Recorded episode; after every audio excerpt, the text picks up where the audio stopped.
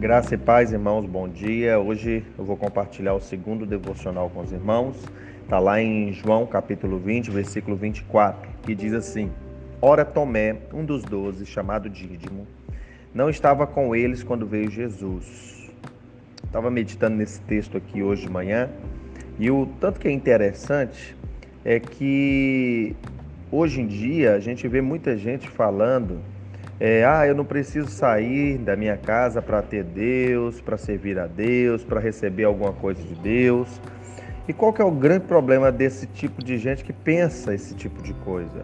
É que eles imaginam, não imaginam, né, que esse pensamento ele é um pensamento maligno e que muitas vezes eles roubam né, o melhor de Deus, as melhores experiências, as melhores oportunidades e até as oportunidades de bênção para as nossas vidas. Então, se a gente olhar lá para João 20, 19, nós encontramos uma das maiores experiências bíblicas que os discípulos de Jesus poderiam provar, que foi né, Jesus ressurreto.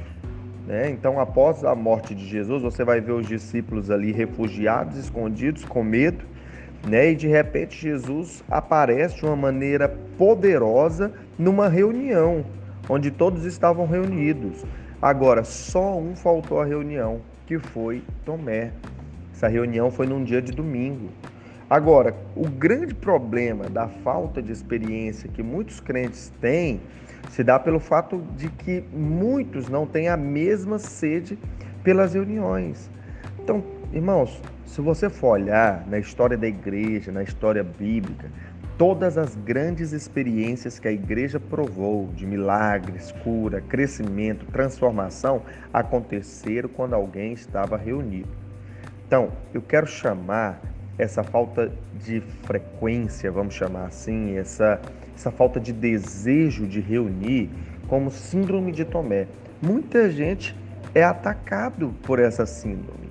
Então, geralmente, tem a mesma atitude de incredulidade de Tomé, né? não, não tem expectativa de que vai receber algo de Deus. E além de terem perdido um momento único, porque aquele momento que Tomé perdeu foi um momento único, um momento precioso, eles ainda não conseguem crer nas maravilhas que aconteceram naquele ambiente. Agora, eu desafio você a se livrar disso hoje, né, dessa síndrome, e abandone a ausência das reuniões, e passe a se reunir com os irmãos nas orações, nas comunhões, nas, nos cultos, nas células. Olha, eu costumo dizer o seguinte, que algumas oportunidades é, elas nunca repetem. Então, coisas que você perde em algum ambiente, elas não virão mais sobre a sua vida. Virão outras, talvez outras até melhores, ou talvez não. Mas aquela que você perdeu, ela não se repete. Então, abra mão de toda incredulidade na sua vida. Prove hoje mesmo das maiores experiências que você pode ter com Jesus só pelo simples fato de que você estava lá quando ele se manifestou.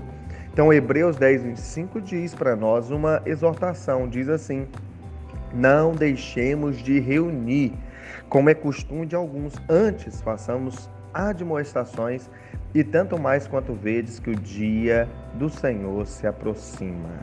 Amém? Esse texto está lá em Hebreus 10, 25. Então, que você possa ter um dia abençoado e não abra mão de reunir com os irmãos. Isso atrai bênção para a sua vida.